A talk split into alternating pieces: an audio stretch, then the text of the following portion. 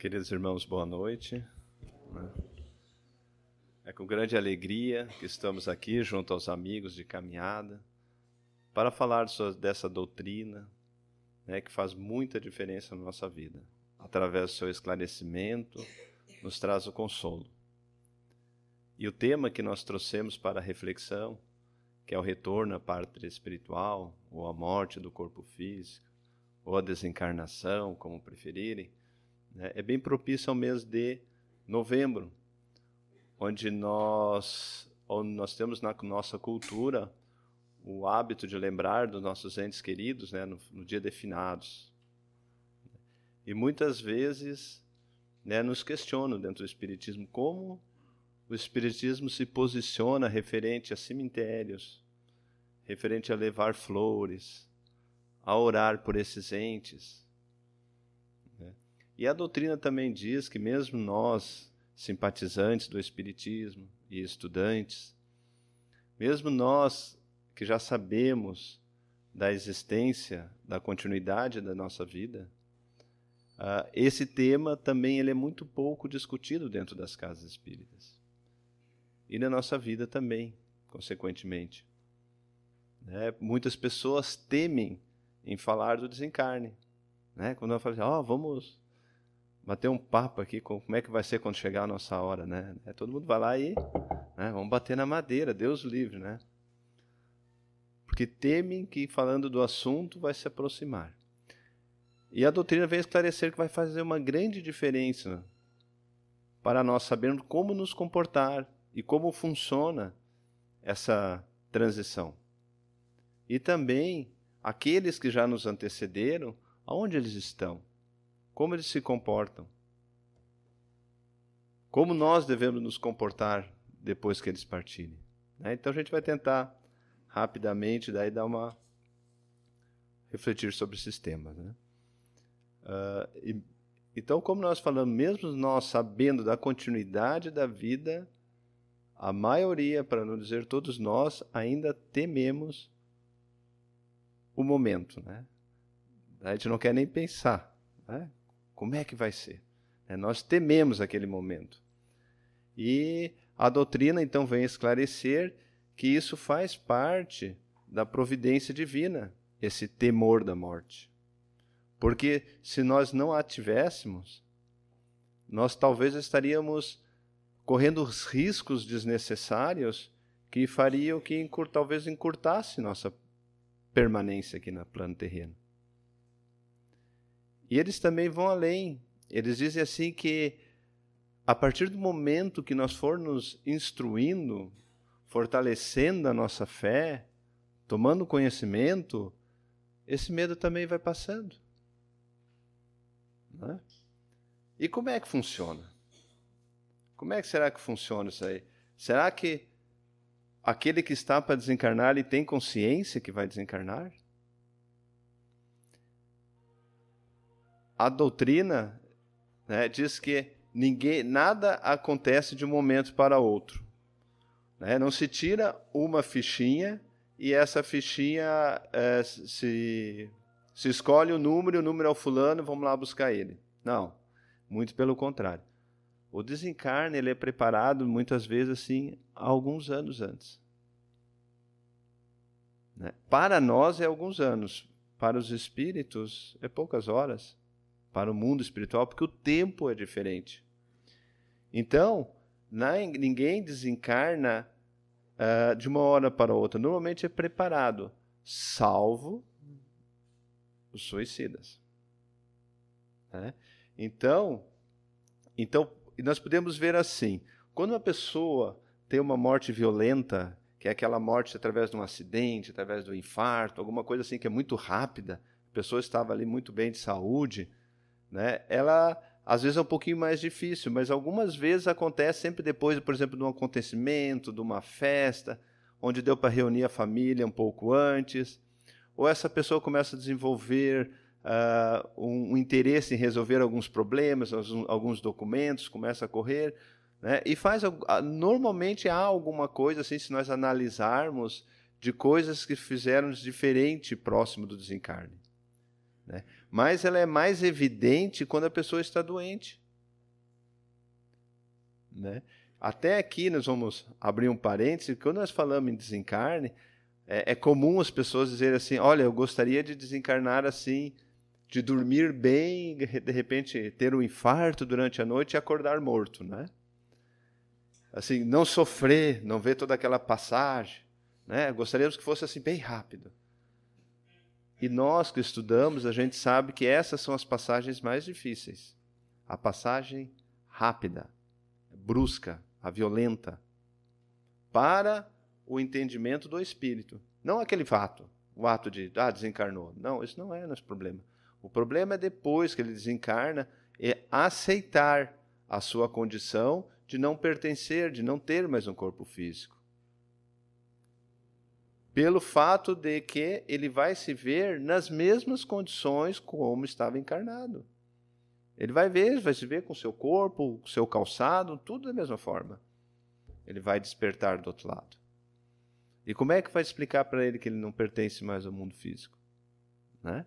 Então, então a, a, esse tema vai nos dizer que a melhor forma de passar dessa desencarnação mais tranquila, primeiro seria através da passagem dos anos, né? chegando à velhice, a pessoa vai pouco a pouco, né? já se preparando para esse desencarne, o corpo físico, né? vai diminuindo o fluido vital, né? a pessoa vai ficando mais fraquinha, cozinhando e vai até se libertar. Esse é o ideal. Alguma, mas algumas outras vezes nós vamos encontrar que uh, em muitas obras dizendo que a melhor forma ainda é através da doença, que nós às vezes achamos que ela é horrível.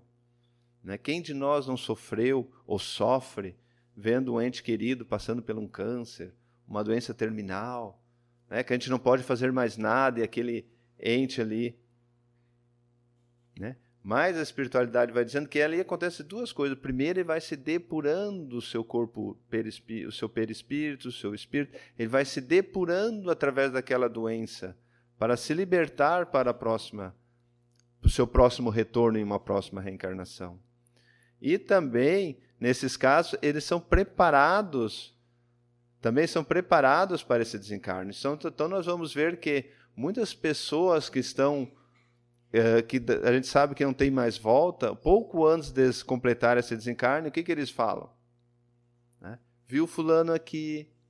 Eles começam a ver parentes que já desencarnaram anteriormente. Né? Eles dizem, ah, o fulano teve aqui, ou começa a sonhar. Né? Eu, eu, recordo que o meu pai, meu pai desencarnou com 57 anos, né? Com tumor, né? E ele disse, e a gente não sabia, tratava ele, ia no médico, tratava como pontada, achava que era alguma coisa, e depois era, a gente foi ver que era, era um, um, câncer nos pulmões, era bem, foi bem rápido. E ele, mas antes dele ir ao hospital, quando nós tomamos chimarrão, ele disse que tinha sonhado com a irmã dele, né? E a casa tinha, lá, nos fundos da sua casa tinha duas portas. E ele dizia assim, que ele estava tomando chimarrão e quando bateu na porta era, a irmã dele, né, que tinha desencarnado. Ele, Deus o livre, fulano, tu não, né? Fechou a porta e correu pelos fundos. Chegou nos fundos, estava o cunhado, também desencarnado, né? E quando ele contou essa história para mim, eu disse, hum, vai desencarnar. Né? 40, 50 dias depois, baixou para fazer uma biópsia, estava quando viu que era, né, fez a primeira quimioterapia e desencarnou. Né? Mas o que foi isso? Né? Então a gente vai ver que a pessoa, quando está com alguma doença, que está se encaminhando, ela já vai sabendo que está chegando. Né? Mas será? Mas será que nós temos uma data determinada? Será que a gente já vem com uma programação aqui, ó, no dia X, em tal momento, né? de tal forma vai acontecer esse desencarne. Né? Então, nós, né, que seria assim, um determinismo, ou um acidente, foi uma fatalidade, ou foi um karma mesmo, tinha muita culpa lá, tinha que desencarnar daquela forma. Né? Então, a doutrina vai dizer que não é bem assim. Né? Se tivesse um determinismo, nós não teríamos o nosso livre-arbítrio. E nós temos o livre-arbítrio de mudar as coisas. E até nós mudamos. Mas que nós entendemos que antes de nós vir ao plano físico, quando nós estamos lá no plano espiritual, onde a nossa compreensão ela é muito maior do que nós estamos agora, que nós temos agora, nós sabemos das nossas necessidades, das nossas dificuldades, e nós escolhemos algumas provas, algumas expiações, algumas coisas são impostas, outras nós escolhemos, e nós viemos com uma programação. Nós viemos com uma pilha já lá calculada para X anos, de vir aqui, exercitar a nossa tarefa e retornar. Né? Mas os nossos irmãozinhos dizem que, infelizmente, não é bem assim que acontece. Porque hoje, na maioria das vezes, os desencarnes estão acontecendo muito antes do tempo previsto. Que a maioria dos desencarnes estão sendo por suicídio. Né? Esse suicídio nós dividimos de duas formas. Né? Aquele suicídio onde o irmãozinho ele está passando por uma grande perturbação e ele vai com a intenção de se livrar, tira sua própria vida do, do seu corpo físico, né? Ele aniquila seu corpo físico, que é um, uma boa parte, mas a maior parte são suicidas inconscientes. Que muito provavelmente todos nós temos um pouquinho disso que vão desde a nossa forma de nos alimentarmos, alguns hábitos, né, de não fazer uma atividade física, hábitos de consumir algumas uma dependência química, algum consumo exagerado. Né? Por exemplo, se eu tomar muito refrigerantes, parece inofensivo, mas posso estar detonando alguns órgãos. E daí era para mim desenvolver uma diabetes, era para passar por tudo isso? Não, não era. Mas em função da maneira com que eu me comporto e dos meus hábitos errados, eu acabo sendo um suicida. Eu acabo antecipando o meu plano que a espiritualidade preparou junto comigo. Lembram do nosso lar? Onde o nosso irmãozinho André Luiz foi parar? Né? Onde é que foi? Vale dos Suicidas. Eles dizem, não, mas eu não me suicidei. Olha a tua ficha lá. Né? Tomava seu, tinha o hábito de tomar o seu uísque ou coisa parecida, todos os dias detonou o corpo físico. Então nós vamos ver, todos nós conhecemos pessoas que desencarnaram dessa forma. Eu tinha um colega que tinha problema de pressão alta, e não tomava medicamento. Ele não ia tomar, não ia tomar, não ia tomar. Um dia deu um probleminha e foi. -se. Será que era para ele desencarnar? A gente não sabe, né? A gente não tem. Mas também tinha um medicamento disponível para ele, não precisava ter passado por aquilo ali. Né? Então, meus irmãos, isso, então isso faz uma diferença de ter esse cuidado. Né? Nós temos uma pré-programação, nós muitas vezes, no nosso subconsciente, nós sabemos quando isso vai acontecer, ou temos uma noção, conforme for a nossa programação.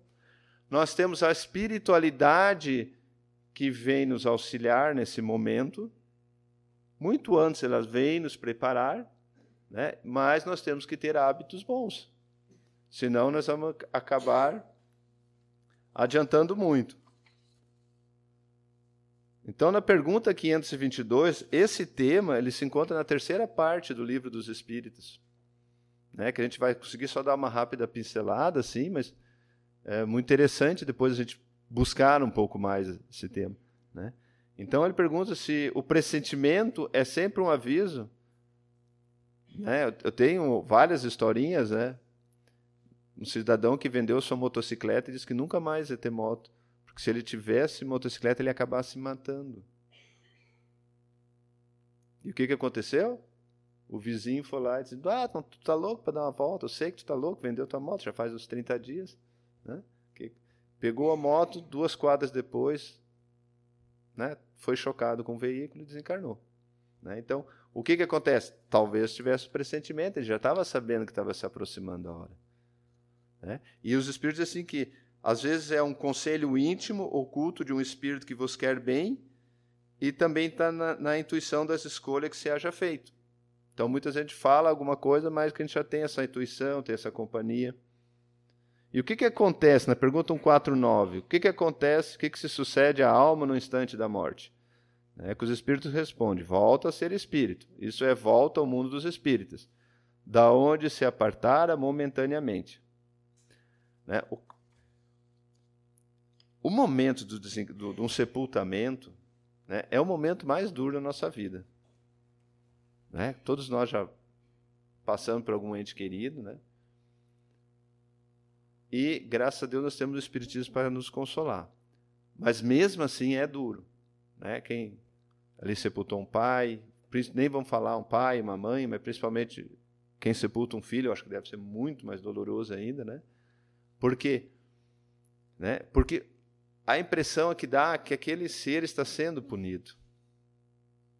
Né? E é o contrário. Os espíritos dizem que para eles o mais difícil é reencarnar do que se libertar.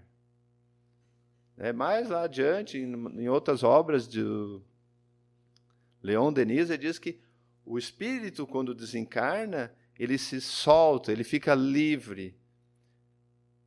E ao passo que, quando nasce, ele fica preso e o corpo fica um cativeiro. Porque quando nós estamos na espiritualidade, nós podemos nos deslocar na velocidade do pensamento. Conforme nossas habilidades, nossos conhecimentos, nós continuamos várias atividades. Né? Por quê? Né?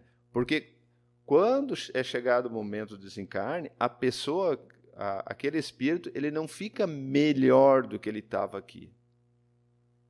E nem pior a gente dá sequência ao que nós somos aqui.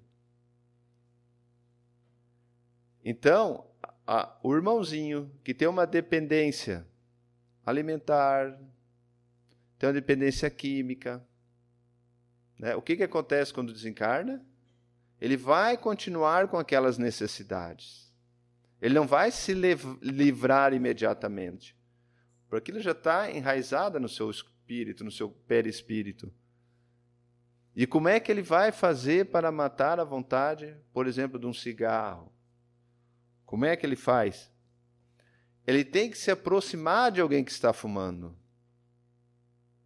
Então eles contam que muitas vezes eles estão agarrados ali, boca a boca, para sentir o hálito daquele que está consumindo cigarro, aquele encarnado que está consumindo cigarro. E eles estão ali para ir a urir aquele ali. Assim como o álcool e tantas outras coisas. Por isso que é tão difícil o, o, o encarnado que tem uma dependência química conseguir se libertar. Porque ele tem muitas companhias espirituais. E eu acho muito improvável que consiga se não frequentar uma religião. Não digo nem espiritismo, pode ser uma evangélica que faz um trabalho muito bonito também, né? De dali junto a, a, essas casas de passagem onde tem esses jovens, né? Os evangélicos fazem um trabalho assim, né, de presídios, coisa e tal, né? Muito bonito. Que nós ainda alguns espíritas já têm coragem né, de fazer, alguns já fazem, né? Mas os evangélicos já estão um bom tempo fazendo esse trabalho, né? Porque precisa, senão o irmãozinho não consegue se libertar daquilo ali. Né? Porque não sempre fica o último gole, o último cigarro, só hoje, amanhã. É que nem o regime, né? Começa sempre na segunda, na segunda, né? Não tem... Mas, então, meus irmãos, então o que, que acontece? Para onde é que vão esses espíritos? Né? Então, aquele, o ideal é nós chegarmos cumprindo a nossa tarefa, desencarnando no tempo certo e atuando no bem, buscando o conhecimento, compreendendo. E daí, quando chegar a nossa hora, estará uma boa equipe, uma equipe amorosa, nos auxiliando a fazer essa passagem e nos conduzindo para onde?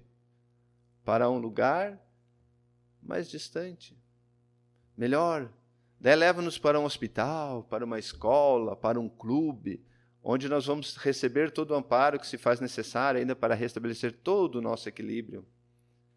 E depois de refeitos, de descansar um pouco, de receber todo o conhecimento que se faz, a gente volta ao trabalho e volta a auxiliar aqueles que estão no corpo físico ou até auxiliar aqueles que estão desencarnados, mas estão em regiões difíceis. Esse deve ser o nosso norte. Deve ser para isso que nós estamos reencarnados. Né? Nós estamos reencarnados aqui para nos purificar, para nos melhorar, para que quando chegar o nosso momento, nós sermos merecedores. Mas, infelizmente, não é bem assim que acontece. Como nós falamos antes, as, muitas vezes nós não conseguimos nos desvencilhar da matéria, porque não, porque não é fácil. Pensa, nós desencarnando agora, chegar assim, vamos ver que Cristo veio nos buscar, olha que, que chique seria, né? Chegasse, será que a gente diria assim, tá, vamos lá então? Ou a gente diria assim, puxa vida, tem, né? tem uma louça para lavar, não sei o quê, né? Não, isso não, né? Mas sim, nós temos a esposa, tem o filho, tem a filha, tem o neto. Ah, tem o nosso carro que trabalhei tanto para comprar e agora lá, agora está novo. Né? Tem a reforma da casa. Será que a gente vai partir? Será que a gente vai conseguir se desprender? Sem falar nos hábitos de alimentação, nos hábitos de outras drogas. Será que a gente vai conseguir? Então diz assim que a maioria de nós não conseguiríamos. Né? Então, o que, que acontece com esses espíritos? Onde é que eles estão? Estão entre nós. Então, muitas vezes, por isso que a gente fala assim, naquele momento mais duro que é um desencarne, como é como nós vamos nos comportar naquele momento? Por exemplo, num, ninguém gosta de ir em velório, né? Mas a gente vai por obrigação, mas é muito importante. Só quem perde um ente querido sabe o valor de um abraço naquele momento. Né? Ninguém gosta de ir, mas gente, aquele que está lá e recebe um abraço, e olha, gente, pensa numa coisa triste, um velório com poucas pessoas. Né? Ou, gente, ou, eles não gostam da gente, eu não gostava do que desencarnou. Né? É duro. Né? Mas como nós devemos então nos comportar nesse momento? Né? Porque será que o espírito está ali ainda? Será que o espírito está ouvindo o que está acontecendo naquele sepultamento? O que então a, a espiritualidade vai dizer é que quando nós vamos, somos preparados, desencarnamos, a gente não recobra a consciência tranquilo. A gente não sai assim, pá, desencarnei, levanta e vamos embora. Né? A gente vai ficar um tempo meio perturbado, vai ficar ligado às afinidades. Então, muitos casos, o espírito está ligado àquele sepultamento, ligado à família. E como é que eles se comunicam? E como eles recebem? Através do pensamento. Então imagina num velório, tem aquela família com o coração despedaçado ali, né, chorando pelo aquele ente querido. Fora da porta ali, da capelinha ali, os parentes que faziam muito tempo que não se encontravam, né, que daí vamos lá fazer as obrigações, tem que ir lá, levar um abraço, coisa e tal vende tudo que é canto, daí começa as conversas, né? Bah, como é que tá? Tá trabalhando no quê? Fulano casou com quem? Quantos filhos tem? Tá, e daí começa, daqui a pouco já estão até cantando, contando anedotas, contando isso, marcando janta, marcando encontro, nem que nunca vão, né? E do e do familiar que está lá, a gente na maioria vezes nem lembra.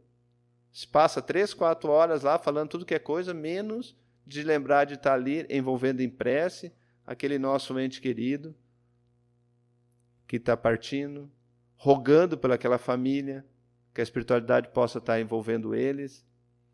Então, tem na literatura espírita espíritos que se decepcionam com seus velórios, sofrem com seus velórios, sofrem com descasos, quando muitas vezes não vão as pessoas falar mal ainda. Ó, oh, merecia, não se cuidava, né? Ainda acuso. Aquele espírito está passando por uma aflição, uma angústia, por aquele momento, por não ter maiores conhecimentos, e a gente vai lá ainda jogar mal uma pedra nele. Porque nós somos caridosos. Né? Fiz minha obrigação, anotei meu nome no livrinho, no caderninho. Né? Então que a gente não vá mas ore para aquele irmãozinho para ajudá-lo. Né? Então, o que, que acontece em muitos casos, meus irmãos? Esse espírito, ele não consegue se libertar. Em alguns casos, ele já retoma a consciência um tempo depois e a espiritualidade vem resgatá-lo, querer levar para outro lugar e dizer: Não, vou não. Vou ficar por aqui ainda. Em nossas mesas mediúnicas se manifestam vários que nem não compreenderam que desencarnaram.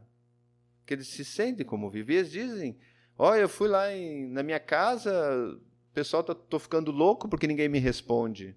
Eu vou e falo com o fulano, com o Beltrano, ele não me responde. Ou eu vou lá na minha casa, já trocaram tudo de lugar, já tem pessoas estranhas morando lá.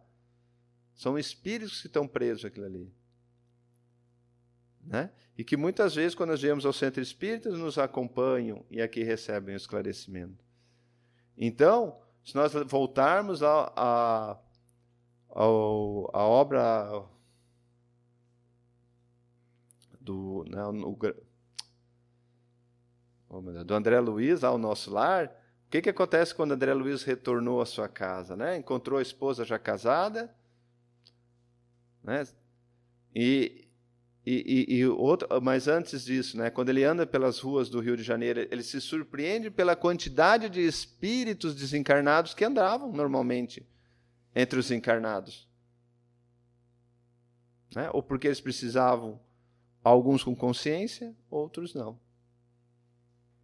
Né? Então, meus irmãos, quando desencarna alguém próximo a nós, a nossa família, a gente vai sofrer, vai sofrer né? porque ele, esse, esse ser a gente não vai poder abraçar mais.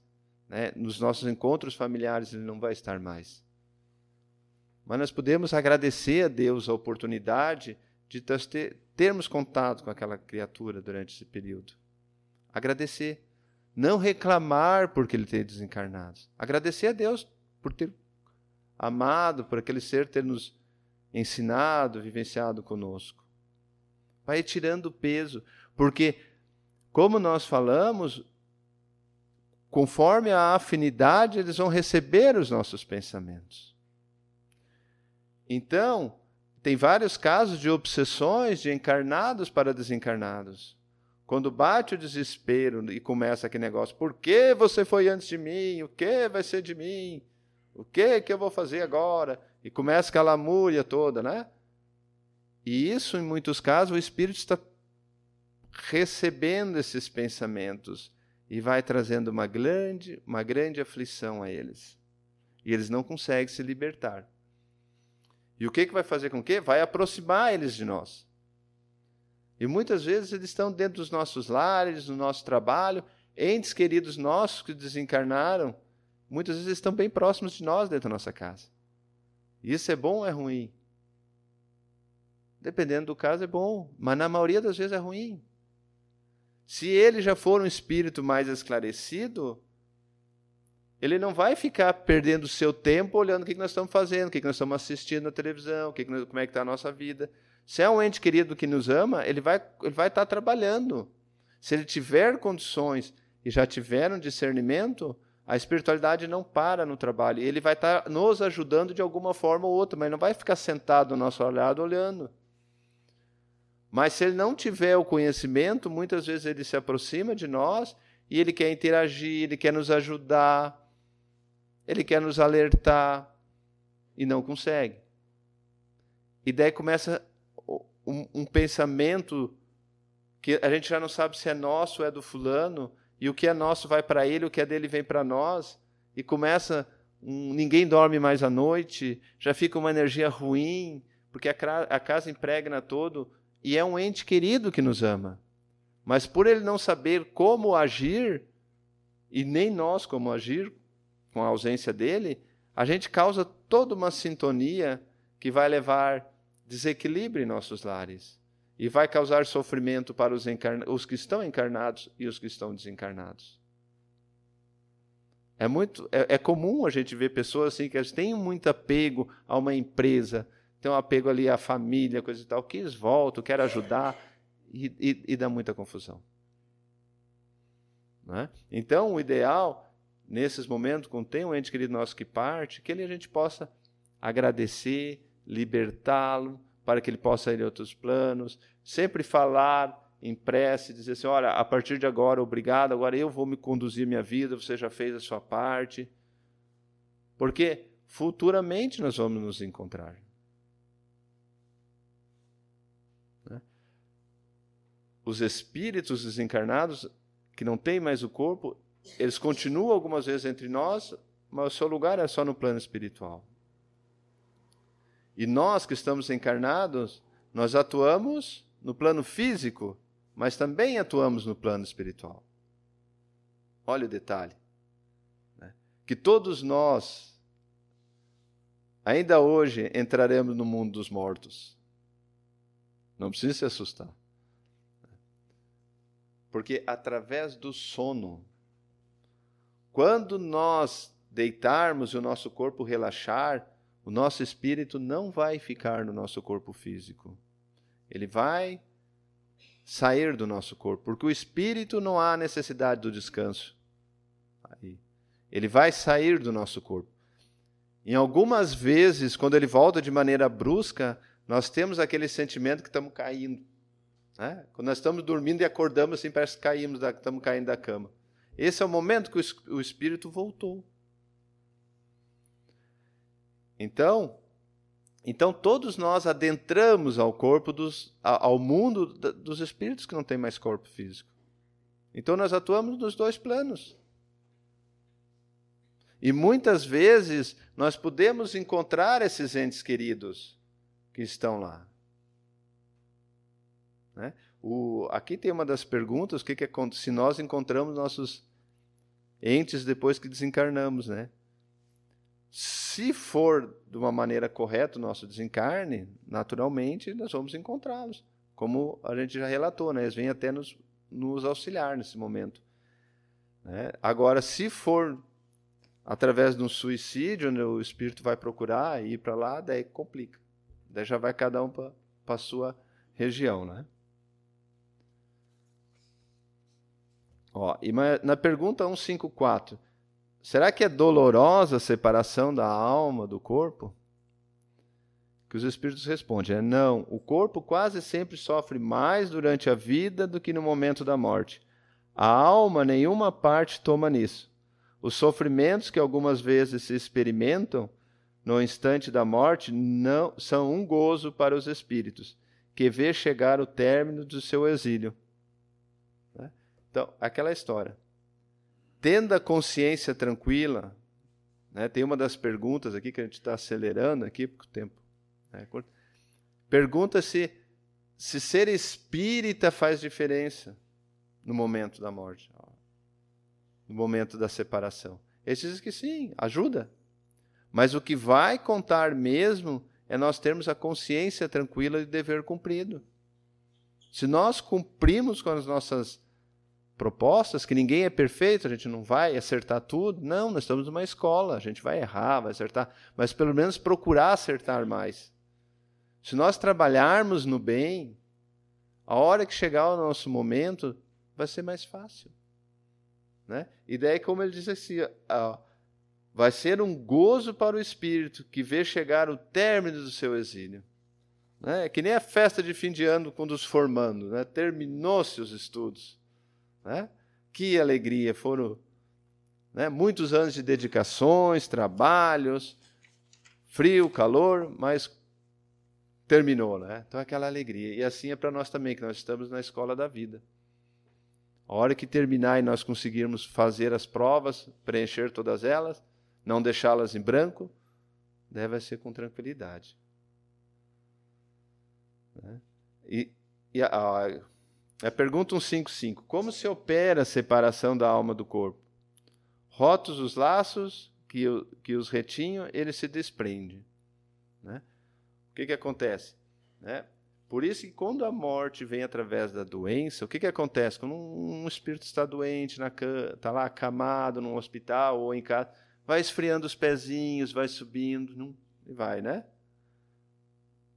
Ele, ele ali vai separado. Mas, mas quando é de maneira mais violenta, e se for provocado, principalmente, como nós falamos, que a maioria dos desencarnes é através do suicídio inconsciente, lembram? O que, que acontece? Vai levar mais tempo para nós podermos nos livrar do nosso corpo. É, parece, ai, nos livrar do corpo. Não, é que o corpo, a partir do momento que ele para, ele não tem mais serventia para nós. Mas o espírito, quando ele tem conhecimento e merecimento, ele leva algumas horas para se libertar do corpo. Talvez em seis horas, doze horas, ele não tem mais afinidade com aquele corpo, ele se liberta. Esse deve ser o nosso, né, a nossa busca. Né? Mas ele diz que alguns levam dias, semanas. Tem casos de meses. Meses. O espírito preso a um corpo em decomposição. Né? Daí, uh, outro dia viu uma, uma pessoa conversando assim, ela disse assim, olha, eu tenho pavor, né? Quando eu morrer, eu tenho que ser cremada, porque eu tenho um medo, um medo, assim, um pavor de, de, de ser enterrada viva. Né? Daí tu fica pensando, o que é isso? Isso é resultado de uma encarnação anterior, onde o espírito, que esse caso foi uma suicida, uma encarnação anterior, que, que acontece? Ela ficou um bom tempo presa naquele corpo. Então ela tem pavor. Ela disse: vocês prometam que me creem, que eu não quero, Deus o livre, despertar lá. Né? Então, essa separação é conforme o nosso conhecimento, o nosso esclarecimento e eu, o que nós devemos procurar, né?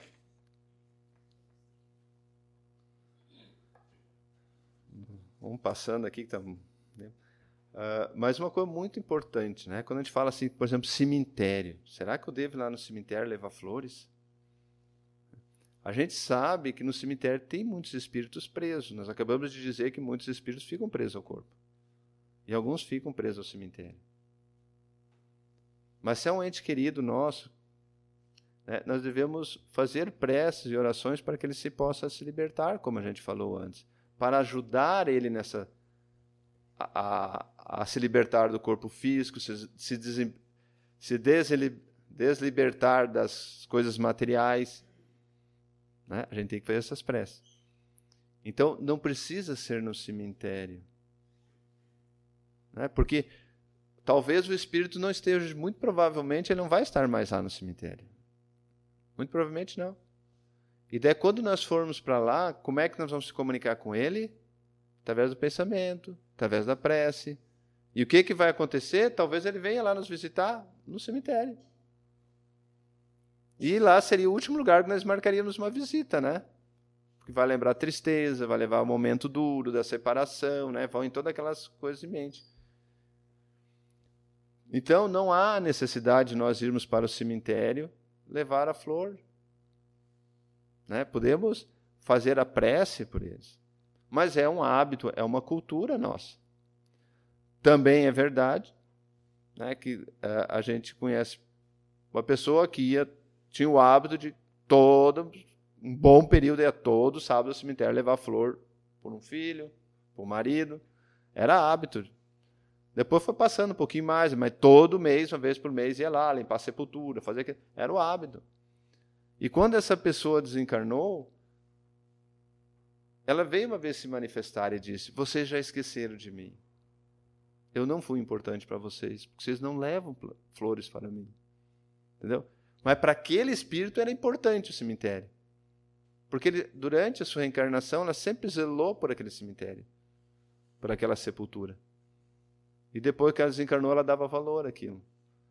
Vejam bem, como nós falamos antes, o que, que é ao, ao apego a um hábito, a uma matéria que não faz sentido. Hoje, está diminuindo né, a questão de sepulturas, coisa tal, hoje é mais cremado. Né? Mas o importante, meus irmãos, está finalizando nosso tempo, mas o importante é o seguinte: ó, a morte não existe. Essa morte falada não existe. Existe apenas morte do corpo. Os nossos entes queridos que desencarnaram, eles continuam vivos e mais vivos do que antes.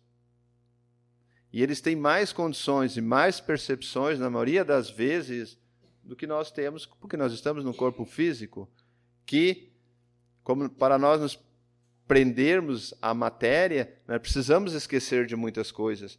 E o espírito, quando volta ao corpo espírito, ele fica mais amplo. Algumas coisas do passado começam a se abrir, começam a fazer sentido, coisas que nós não lembramos aqui agora.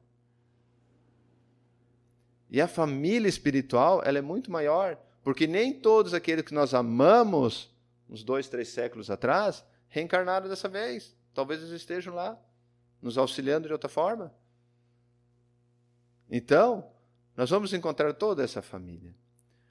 Mas o importante, como eles continuam vivos, vivos, eles podem se comunicar conosco e nós podemos nos comunicar com eles através do pensamento, através de uma prece.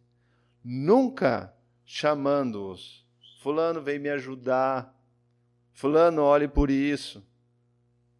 Ah, como eu gostaria que tu tivesse aqui. Eu não sei o que fazer. Isso não. Mas orar pedindo que estejam bem, orar agradecendo a eles, orar a espiritualidade que estejam os envolvendo. Se for numa data festiva, pedir a espiritualidade que entregue um buquê a eles. Nós podemos. Porque tudo vem do fluido vital. E nós podemos criar isso através do nosso pensamento e presentear aqueles nossos entes queridos que estão na espiritualidade. É possível. Por isso, nós temos a responsabilidade de cuidar dos nossos pensamentos, para que não pensamos de maneira egoísta e afetar, levar eles ao desequilíbrio. Porque muitas vezes eles já estão mais equilibrados, estão melhores, mas eles podem estar num processo de recuperação e através do nosso egoísmo, através de, de, de pedindo, achando que eles estão têm condições de nos auxiliar, coisa parecida, nós estarmos levando aflições, angústia a eles. E esse pensamento deles pode voltar para nós e nós para eles e dar um desequilíbrio. Então, é confiar em Deus. Né? Jamais se deve pedir para um ente querido nosso que desencarnou: Eu não sei como fazer isso, vem me ajudar. Nós podemos pedir, mas não a eles, pedir a Deus. Que Deus enviará quem consiga nos auxiliar. E se por acaso esse ente querido puder nos auxiliar, ele é o primeiro a vir, não precisa nem pedir. Né? Não endereçar a eles pedidos. Mandar agradecimento. Já cumpriu a tua missão. Né? Encontre luz, que agora a gente vai dar continuidade. Né? E quando vinha tristeza, coisa e tal, né? elevar o pensamento em prece. É, o tema é bem longo, né? como falamos, vale a pena a gente dar uma estudada maior, mas muitas vezes a espiritualidade diz que quando estiverem em condições, os nossos entes que nos amam, vão vir nos visitar. Basta para isso que nós tenhamos equilíbrio e eles tenham equilíbrio. Basta para isso que tenha um ambiente propício. Então, muitas vezes a casa espírita, ela já é preparada de maneira harmoniosa. Então, muitas vezes quando nós entramos aqui, aquele nosso parente querido já está aqui e vai nos abraçar e nos envolver. Quando nós fizermos o evangelho do lar em nossa casa, que nós vamos preparar o ambiente já, algumas vezes eles vão até o nosso lar nos ver e matar a saudade. Né? Então, que nós possamos lembrar desse momento não com aflição, o momento da separação, mas apenas um até breve, e ter certeza que eles continuam. E que a gente possa os libertar e auxiliar em, em sua caminhada. Né? E, e Leon Denis diz que muitas vezes nós vamos procurar nos cemitérios e eles estão do nosso lado, nos auxiliando. Né? Agradecemos, então, uma vez mais a oportunidade, já estamos estendendo, né? e uma boa noite a todos.